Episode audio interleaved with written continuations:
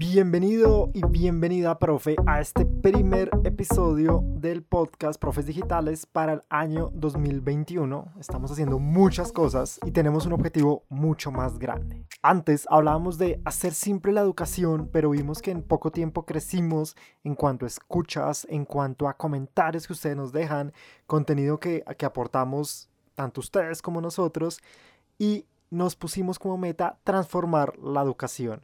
Y esto es una meta que debemos hacer con ustedes, contigo. Y por eso quiero que hablemos de qué ha pasado con la educación en tiempos de pandemia, bueno, y qué creo que va a pasar de ahora en adelante. Comencemos. Presenta Prodigy.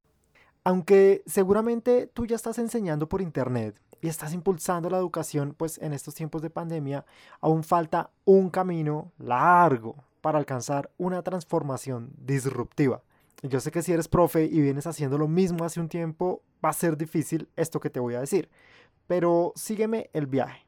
La humanidad lleva ya varios años aprendiendo a distancia y se aceleró con la evolución de la tecnología, con la conectividad 3G, 4G, 5G, la forma de conectarnos y bueno, la pandemia como un triste detonante que no deseábamos en nuestras vidas, pero ya que está acá, bueno, que sea una buena excusa para cambiar y transformar la educación. Hay ejemplos clásicos de la educación a distancia y lo digo que es clásico porque si nos fuéramos a una serie de los 80s, de los 90s, de inicios de los 2000, estaríamos viendo Plaza Sésamo que tuvo su primera emisión en 1972 o Encarta. Yo especialmente tuve una versión de Encarta paga, no, no recuerdo cuál fue, mm, tuvo que haber sido como 1900 algo, y traía un dinosaurio en rompecabezas y una medida que iba armando el rompecabezas le iba diciendo cuál era el dinosaurio, cuáles eran los huesos, el año y aunque no recuerdo mucho de la información, no la memoricé, sí aprendí cosas de los dinosaurios o estaba también la historia de, Colombia, la historia de la época precolombina, bueno, un, un montón de, de etapas y todo era muy interactivo. Yo me ponía mis audífonos en ese momento, que, supongo que eran unos audífonos gigantes que no, aislaban el ruido como en este momento, pero a través de Encarta lo hacía. Y pasaba algo muy especial. Yo decía, voy a aprender hoy eh, la época precolombina y me decía, ah, inserte CD2. Y yo metía al CD2 y le decía, ahora quiero saber sobre los Zapata, la familia Zapata, y me decía, ah, la Z está en el CD4, inserte el CD4, y yo paraba pues el, juego o el contenido, sacaba el CD, metía al otro, el computador sonaba durísimo y seguía avanzando en el contenido. Y esa bonita enciclopedia interactiva, que es similar a lo que hoy es Wikipedia, desapareció. ¿Por qué? Porque ahora tú el contenido no tienes que instalarlo en tu computadora, no lo tienes que renovar anualmente y pagar por eso, sino que la información está allí. ¿A qué voy con esto? Que evolucionó Internet, reemplazamos los 4 o 6 CDs de Encarta por las páginas web con capacidad ilimitada en eso que llaman la nube y no, no, no, no es el reino de Thor, pero es donde están todos sus servidores guardando información y podemos consultarla de forma inmediata. Ahora el contenido se está actualizando segundo a segundo y no tienes que esperar a pagar por una actualización anual.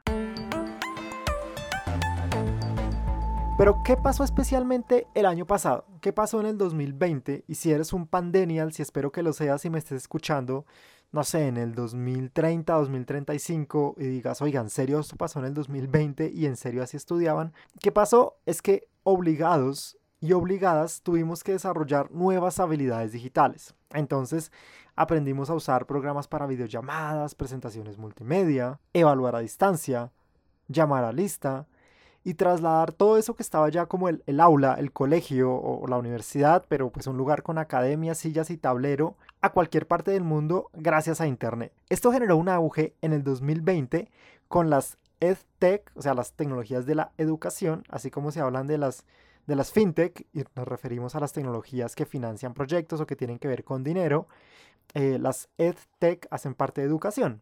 Por ejemplo, para darte unos datos, Creana en el 2020, que es una plataforma de mm, distribución de cursos y contenidos, levantó 17.500 millones de dólares en una ronda de inversión.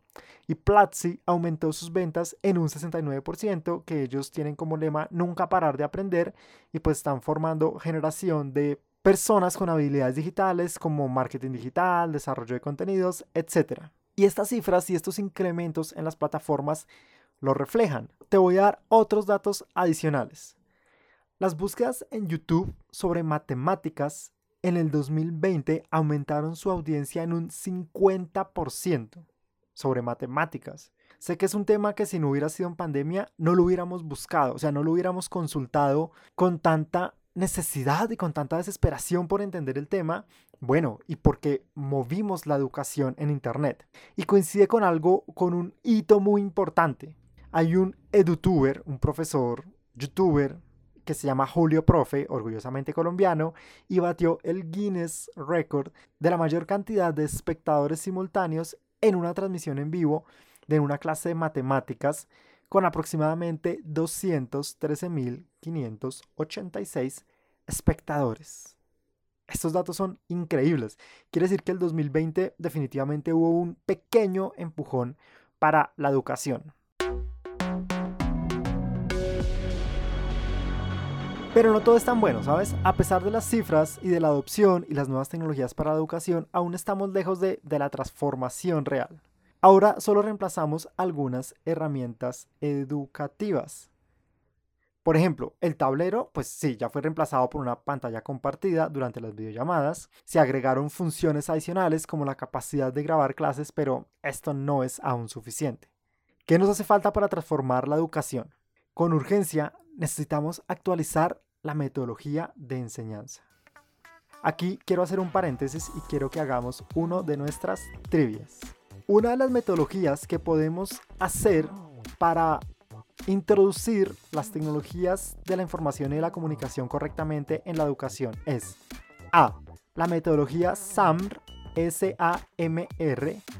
B. El aprendizaje basado en proyectos.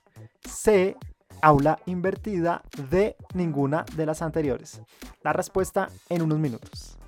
Ahora bien, volvamos al tema. Para mejorar la educación, ¿qué debemos hacer? Es cambiar la mentalidad. Creo que lo he mencionado en podcasts anteriores y lo he mencionado en live, en eventos, donde expongo que lo importante es que nuestra mentalidad se actualice a la misma velocidad que las herramientas.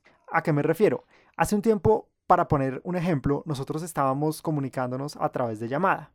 Y estaba en nuestro ADN y en nuestra mentalidad el comportamiento de, bueno, esperemos hacer una llamada al mes porque el minuto sale muy costoso y contamos todo lo que tenemos que contar en un minuto y colgamos y ya, nos llegaba la factura por cierta cantidad de pesos o de, dinero por haber hablado durante ese tiempo.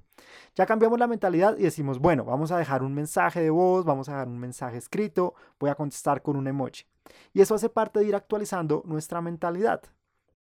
Seguramente las personas que nos escuchen de 40, 50, 60, 70 años, hace un tiempo no utilizaban un emoji, una carita feliz, y hoy son los que yo veo que más nos piden, hey, ayúdenos a cómo descargar un sticker o cómo descargar un GIF.